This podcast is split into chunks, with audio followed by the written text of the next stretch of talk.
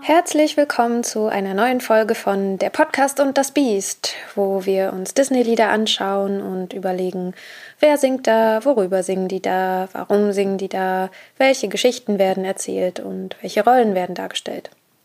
Das alles natürlich mit einem liebevollen Auge, weil Disney-Filme und Lieder einen ganz hohen nostalgischen Wert für mich haben. Aber auch mit einem kritischen Auge, weil Disney so gut wie immer super normativ daherkommt und meist leider sehr schädliche Botschaften aussendet bzw. ausgesendet hat. Die heutige Folge bildet so etwas wie ein Doppelfeature zur letzten Folge, in der wir uns ja mit Rapunzel beschäftigt haben. Heute beschäftigen wir uns auch mit Rapunzel, aber mit einer anderen Version von Rapunzel. Und die Folge ist auch deshalb etwas Besonderes, weil ich heute zum ersten Mal einen Realfilm von Disney mit euch besprechen möchte. Nämlich die Musical-Adaption Into the Woods, die 2014 in die Kinos kam.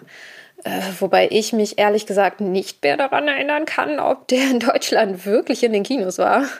Falls ja, ist er völlig an mir vorbeigegangen, was ich total schade finde, weil der sehr unterhaltsam ist und einer der wenigen Musical-Realfilme, die für mich richtig gut funktionieren. Meistens sind diese Verfilmungen ein bisschen sperrig und ein bisschen steif. Aber bei Into the Woods wird eigentlich mehr gesungen als gesprochen und, und sie nehmen sich nicht so ernst. Ja, aber genau ernst genug. Und alles ist so überdreht, dass es einfach funktioniert. Für mich. Jedenfalls bekommen wir auch hier eine Version von Rapunzel gezeigt und auch hier gibt es ein Lied von der Frau, die Rapunzel in dem Turm gefangen hält und ich dachte, stellen wir die beiden doch einfach mal einander gegenüber. Das Lied heißt Stay With Me. Bei Into the Woods ist es eine Hexe, die Rapunzel als kleines Kind von ihren Eltern bekommt. Und zwar als Bestrafung dafür, dass Rapunzels Vater Kräuter und Pflanzen aus dem Garten der Hexe gestohlen hat. Die wollte Rapunzels Mutter nämlich während der Schwangerschaft unbedingt essen. Die Hexe steckt Rapunzel in einen Turm, wo sie weit weg von allen Menschen behütet aufwachsen und für immer ein Kind sein soll. Wir steigen in das Lied ein, als die Hexe Rapunzel damit konfrontiert, dass Rapunzel sie hintergangen hat, indem sie sich heimlich mit dem Prinzen trifft. Das Lied ist relativ kurz und ist auch jetzt nicht das eingängigste von den Melodien her, aber es steckt sehr, sehr sehr viel Gefühl darin. Die Hexe beginnt also damit. What did I clearly say? Was habe ich gesagt? Kinder müssen gehorchen. Das sind jetzt übrigens alles meine eigenen Übersetzungen. Äh, es gibt auch eine deutsche Fassung von Into the Woods, die Michael Kunze verfasst hat und die auf einigen Landestheaterbühnen gespielt wurde. Die sieht ganz okay aus, meiner Meinung nach, aber ich werde mich hier jetzt nicht auf diese Fassung beziehen, weil es mir ja um den Disney-Film geht. Und im Disney-Film wurden die Lieder nicht synchronisiert, was ehrlich gesagt für ein eher merkwürdiges Filmerleben sorgt. Jedenfalls ist die Hexe also sehr wütend, dass Rapunzel ihr nicht gehorcht hat und sie wiederholt, Kinder sollen gehorchen. Kinder müssen gehorchen.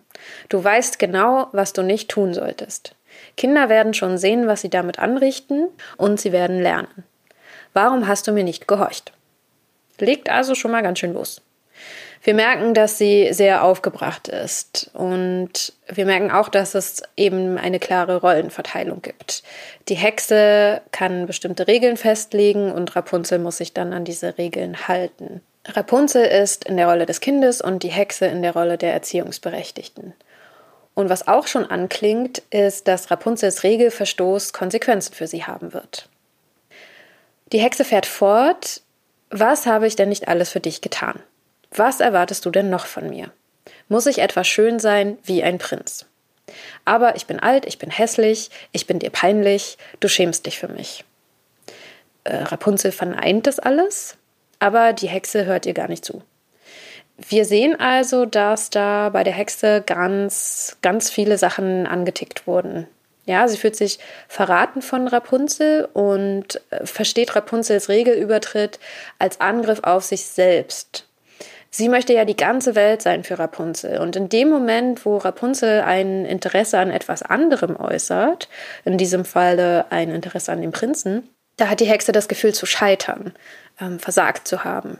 Und, und sie bezieht das auf sich selbst, ganz persönlich auf sich selbst. Sie denkt, Rapunzel lehnt sie ab, weil sie, Zitat, alt und hässlich ist, Zitat Ende. Und sie unterstellt Rapunzel, dass diese sich für sie schämt. Wo man sich ja fragen muss, vor wem soll sich Rapunzel denn für die Hexe schämen?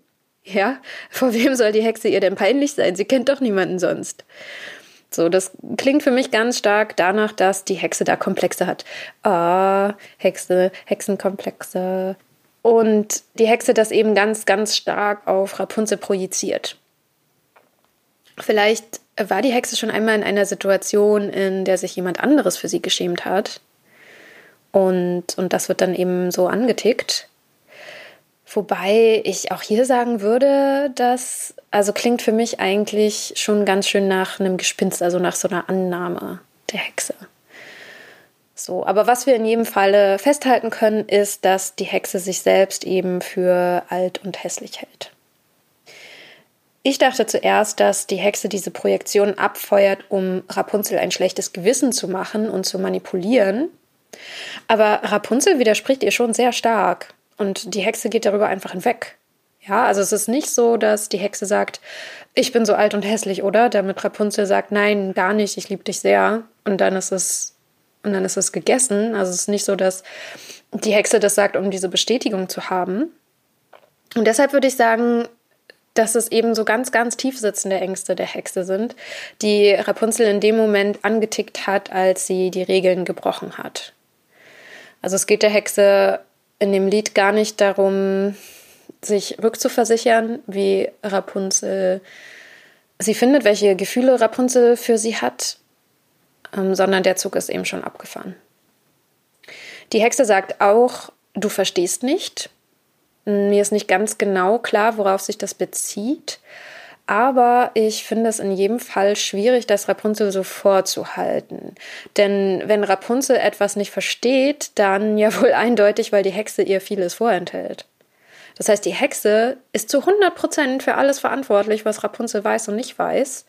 Und ihr dann vorzuwerfen, dass sie etwas nicht versteht, ja, finde ich nicht ganz fair. Ne? Aber, naja, Gefühle sind das ja auch nicht. Also Gerechtigkeit Ungerechtigkeit, Fairness, das ist halt auch, das ist keine Kategorie, die man auf Gefühle anwenden kann. So, aber alles, was Rapunzel weiß, ist das, was die Hexe ihr beigebracht hat. Wenn Rapunzel etwas nicht weiß, dann liegt es daran, dass die Hexe ihr das nicht erzählt hat.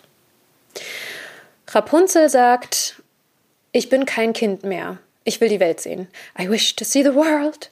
Sie formuliert also ganz klar, was sie möchte und versucht auch, sich als eigenständige Person zu behaupten und damit von der Autorität der Hexe abzugrenzen. Also schon ein sehr kritischer Moment in, in jeder Eltern-Kind-Beziehung, ja, mit viel Konfliktpotenzial, aber eben auch ein wichtiger Schritt hin zur Selbstständigkeit und ein wichtiger Schritt, um, um eine gesunde Beziehung herzustellen zwischen gleichberechtigten Menschen. So, was aber natürlich überhaupt nicht das ist, was die Hexe für Rapunzel möchte, leider. Die Hexe singt, weißt du denn nicht, was es da draußen in der Welt alles gibt? Wo wir ihr gleich antworten müssen, natürlich weiß Rapunzel das nicht. Woher denn auch? Du hast sie ja schließlich ihr Leben lang eingesperrt. Und die Hexe singt weiter, jemand muss dich vor dem beschützen, was es da draußen in der Welt gibt. Bleib bei mir, es gibt Prinzen da draußen in der Welt, das stimmt, aber es gibt auch Wölfe und Menschen. so. Was meint die gute Frau damit? Klingt ja erstmal widersprüchlich, ne? Sind Prinzen keine Menschen. Also äh, zunächst einmal behauptet sie ja, dass äh, Rapunzel beschützt werden muss, was wir grundsätzlich schon mal in Frage stellen sollten. Die Hexe ist der Meinung, Rapunzel vor den Gefahren der Welt beschützen zu müssen, weil sie selbst schlechte Erfahrungen in der Welt gemacht hat, nämlich mit Menschen. Prinzen sind vielleicht schön und charmant, aber es gibt eben leider auch andere Menschen auf der Welt, zum Beispiel solche, die Zaubergärten plündern und Hexen bestehlen. Davor möchte die Hexe Rapunzel schützen, und wenn Rapunzel für immer in dem Turm bleibt, dann läuft sie auch nicht Gefahr, dass ihr solche Dinge zustoßen. Fun Fact: Im Original-Musical wird der böse Wolf aus dem Rotkäppchen-Handlungsstrang von demselben Schauspieler gespielt, der auch den Prinzen in dem Rapunzel-Handlungsstrang spielt. Das heißt, wenn die Hexe singt, ja, es gibt Prinzen auf der Welt, aber Wölfe gibt es auch. Dann singt sie über ein und dieselbe Person. Dann singt sie quasi darüber, dass jemand sowohl Prinz als auch Wolf sein kann. Dass der Schein trügt und Rapunzel zu naiv ist, um das zu durchschauen. Was ja sicher stimmt, aber eben auch nur, weil die Hexe sichergestellt hat, dass Rapunzel so naiv bleibt. Sie singt weiter. Bleib zu Hause, ich bin dein Zuhause. Und dann extrem emotional und eine Stelle, die mich jedes Mal sehr bewegt. Wenn ich sie höre, singt sie, wer da draußen kann dich mehr lieben als ich? Was gibt es da draußen, das ich dir nicht geben könnte? Also dieses Who out there could love you more than I? Das, oh, das geht mir durch und durch. Das ist so traurig und verletzt und wütend und verzweifelt. Das ist die pure, pure Emotion. Und zum Schluss singt sie: Bleib bei mir, bleib bei mir. Die Welt ist wild und finster. Bleib ein Kind, solange du ein Kind sein kannst, bei mir. Also, wie gesagt, sehr kurz, aber sehr wuchtig. Geschrieben hat das Musical Stephen Sondheim, der zum Beispiel auch für Sweeney Todd verantwortlich zeichnet. Und dargestellt und gesungen wird die Hexe von Meryl Streep. Und wie sie gesungen und dargestellt wird, ist der Wahnsinn. Wenn wir uns jetzt auch gleich die Bilder zum Lied anschauen, dann äh, freuen wir uns natürlich extremst über Meryl Streep. Aber ehrlich gesagt muss ich schon noch mal auf die Hexenkomplexe eingehen. Ähm, ich habe mir ja zur Vorbereitung auch andere Versionen von Stay With Me angeschaut, also Broadway-Produktionen und so. Und da waren die jeweiligen Hexen schon viel großzügiger verkleidet und äh, trugen zum Beispiel auch so Masken, so dass sie äh, wirklich normhässlich aussahen. Und ich fand, das hat eigentlich ein ganz interessantes Spannungsfeld aufgemacht zu den sehr normschönen Rapunzels, die ja natürlich irgendwie voll Liebe für die Hexe überquellen. Also da hat sich mir dieser Komplex, will ich sagen, ähm, schneller erschlossen, dass die Hexe Angst vor Zurückweisung hat aufgrund ihres Aussehens. So, und in dem Disney-Film ist es aber halt Meryl Streep. Ne? Also klar, so ein paar Falten und irgendwie so Augenflecken, so dass sie wie ein kleiner Panda aussieht. Aber ja, Meryl Streep halt, ne? Und ich glaube, deshalb habe ich das am Anfang eben auch nicht verstanden, also inhaltlich nicht verstanden, dass sie singt, ich bin hässlich, ich bin dir peinlich, du schämst dich für mich, weil es ist ein Meryl Streep Panda. Naja, jedenfalls äh, singt sie also sehr schön und, und man glaubt ja auch alles, was sie da singt. Und man sieht auch, dass Rapunzel, gespielt von Mackenzie Morsey, sehr angespannt und traurig und wütend ist und, und sehr überfordert von dem Gefühlsausbruch der Hexe. Ich lese ihre Reaktion zum Beispiel auch so ein bisschen als Empörung, als die Hexe ihr unterstellt, dass sie sich für sie schämt. Also für mich sieht es schon so aus, als wäre die Hexe Rapunzel sehr wichtig der kleine Meryl Streep Panda. Ja, und äh, als dieser Emo-Hammer kommt, Who out there could love you more than I, da reagiert Rapunzel im Prinzip auch genauso, wie ich in dieser Situation reagiert hätte. Ja, sie bricht in Tränen aus. Genau das würde ich auch machen, wenn mir jemand so fies ein, ein schlechtes Gewissen würde machen wollen. Denn was die Hexe sagt, ist ja, ich liebe dich so sehr, es gibt niemanden, der dich mehr liebt als ich. Und wenn du mich liebst, dann bleibst du hier im Turm. Und das geht halt nicht. Das ist super manipulativ, das ist einfach unfair. Denn Rapunzel hat ja erstens nie in Frage gestellt, dass die Hexe sie liebt. Ähm, und sie hat zweitens auch nie gesagt, dass sie selbst die Hexe nicht liebt. Ja. Und äh, drittens, alles, was sie tut, ist ein Bedürfnis äußern, ähm, einen Wunsch formulieren ein Wunsch, der überhaupt nichts mit ihrer Beziehung zur Hexe zu tun hat. Und wenn die Hexe Rapunzel vertrauen würde, dann müsste sie auch nicht befürchten, Rapunzel zu verlieren. Dann könnte sie sich zurücklehnen und sagen, klar, geh hinaus in die Welt, tob dich aus. Ich weiß, dass ich dir wichtig genug bin, dass du den Kontakt zu mir nicht abbrechen wirst. Aber wie wir eben sehen, vertraut die Hexe Rapunzel nicht und hält sie deshalb eingesperrt im Turm. Das heißt, all die Gefahren, vor denen sie Rapunzel zu schützen gedenkt, sind nur Vorwände. Sie will Rapunzel nicht im Turm behalten, weil draußen eine Gefahr lauert, sondern weil sie, die Hexe, nicht ohne Rapunzel leben will. Diese letzte Zeile von ihr, bleib ein Kind, solange du ein Kind sein kannst, verrät uns eben auch den Wunsch der Hexe, dass Rapunzel für immer ihr Kind bleibt. Ja, also das ist ganz klar was, was die Hexe sich wünscht. Denn Rapunzel sagt ja ganz deutlich, ich bin kein Kind mehr. Und diese Wahl, die die Hexe Rapunzel suggeriert, bleib ein Kind, solange du kannst, das ist ja keine wirkliche Wahl, die Rapunzel treffen kann. Ja, sondern tatsächlich ihre einzige Möglichkeit, unbeschadet weiterzuleben. Denn wie sich herausstellt, ist die Hexe so verletzt von Rapunzels Regelübertritt, dass sie sie dafür bestraft, und zwar ziemlich grausam. Sie schneidet ihre Haare ab und verbannt sie in den Sumpf. Und den Prinzen blendet sie, sodass er nicht mehr sehen kann. Ja, also ein bisschen, bisschen krasse Reaktion. Hier sehen wir eben, dass die Hexe überhaupt nicht daran interessiert ist, ein gleichberechtigtes Verhältnis zwischen sich und Rapunzel herzustellen. Rapunzel soll immer das Kind bleiben, soll immer die untergeordnete Rolle spielen, soll keinen eigenen Willen haben, soll keine eigenständige Person sein. Und wenn die Hexe Rapunzel nicht haben kann, dann soll niemand Rapunzel haben. Die Hexe ist einfach nicht in der Lage, Rapunzel als eigenständige Person zu sehen die eigene Wünsche und Bedürfnisse hat, die sich von denen der Hexe unterscheiden. Und deshalb fühlt sie sich von Rapunzel nur geliebt, wenn diese sich an die festgelegten Regeln hält. Den Regelübertritt empfindet sie als persönliche Zurückweisung und Beweis dafür, dass Rapunzel sie nicht liebt. Und in dieser Situation kann Rapunzel nur verlieren. Wenn wir diese Version der Geschichte nun mit der letzten Folge vergleichen, dann stellen wir fest, dass die Situation für Rapunzel nicht besser geworden ist, obwohl die Hexe sie sehr liebt. Im Gegenteil zu Gothel, die, wie wir gesehen haben, Rapunzel in dem Rapunzel-Film überhaupt nicht liebt.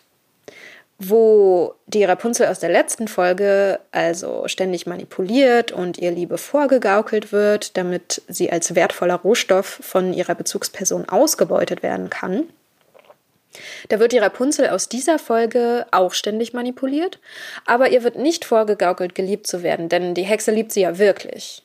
Nur ist das Resultat leider dasselbe. Die Hexe hält Rapunzel klein und naiv und hindert sie daran, selbstständig zu werden. Rapunzel soll kein eigenständiger Mensch, sondern nur Beziehungsobjekt für die Hexe sein. Die Hexe benutzt Rapunzel, um ihr eigenes Bedürfnis nach Liebe und Anerkennung und Akzeptanz zu erfüllen. Und da frage ich mich dann schon, ob das eigentlich noch Liebe ist.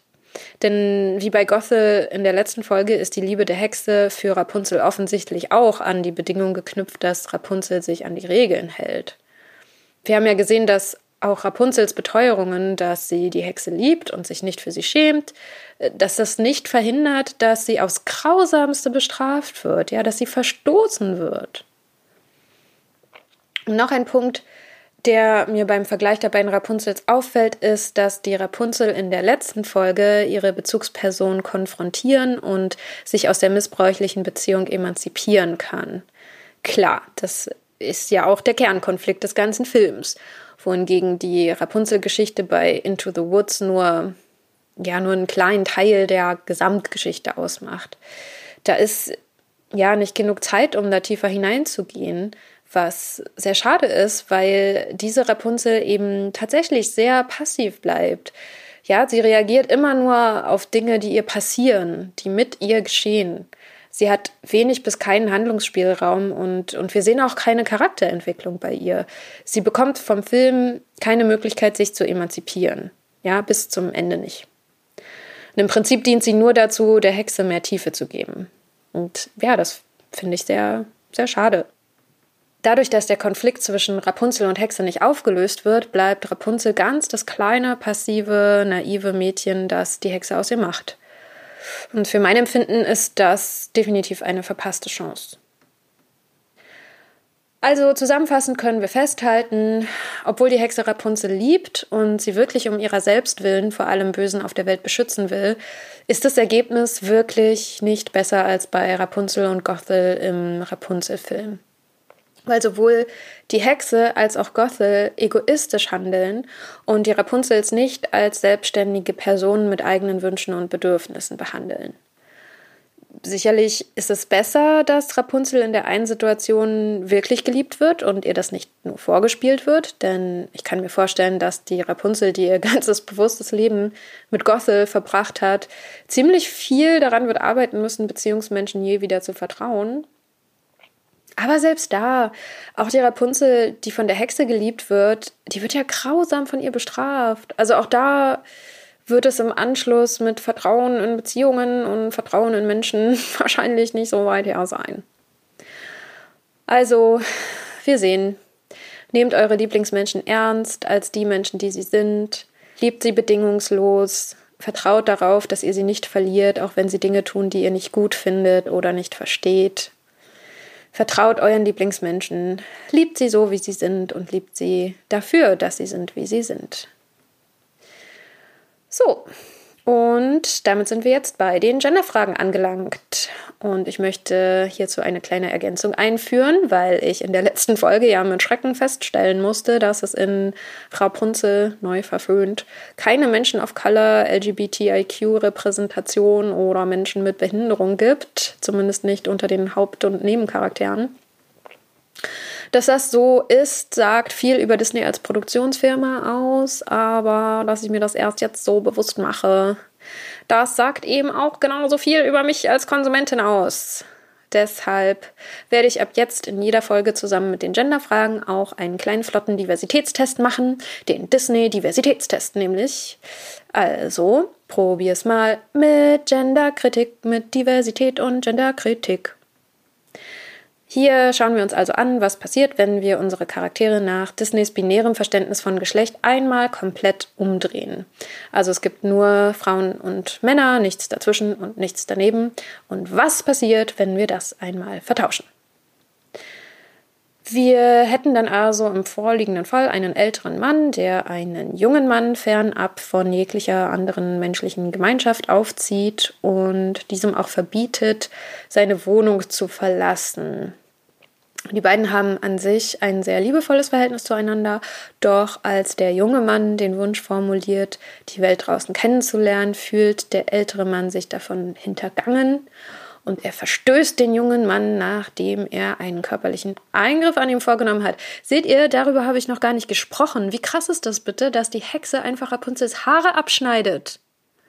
Da, da, da sieht man ja jetzt wirklich ganz eindeutig, dass Rapunzel für die Hexe nur ein Objekt ist und nicht wirklich eine Person. Dass sie Rapunzels körperliche Integrität einfach so verletzen kann. Oh. Okay, äh, zurück zu den Genderfragen.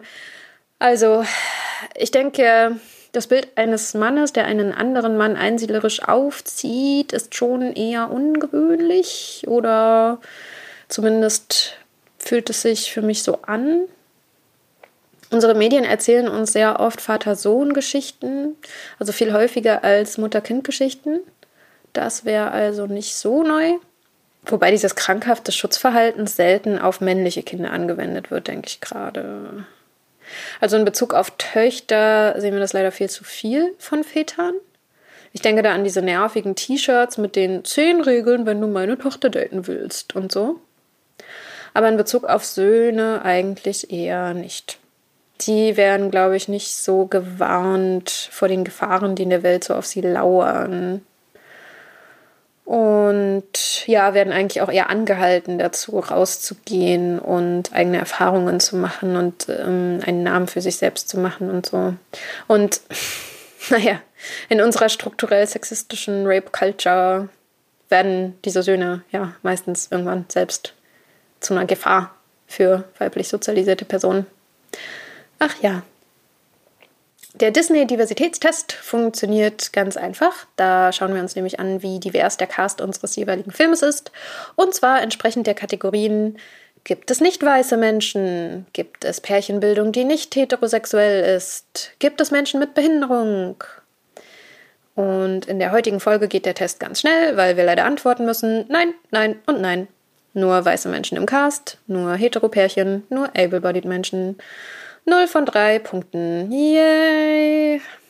Ja, das ist äh, völlig inakzeptabel und ja, ich erwarte da mehr. So, schaut euch bitte das Video an das Lied, das bewegt mich wirklich jedes Mal, wenn ich es höre. Und es ist, es ist auch eine Freude, dem Meryl Streep Panda zuzuschauen. Auch wenn ich absolut nicht gut heiße, was ihr Charakter tut.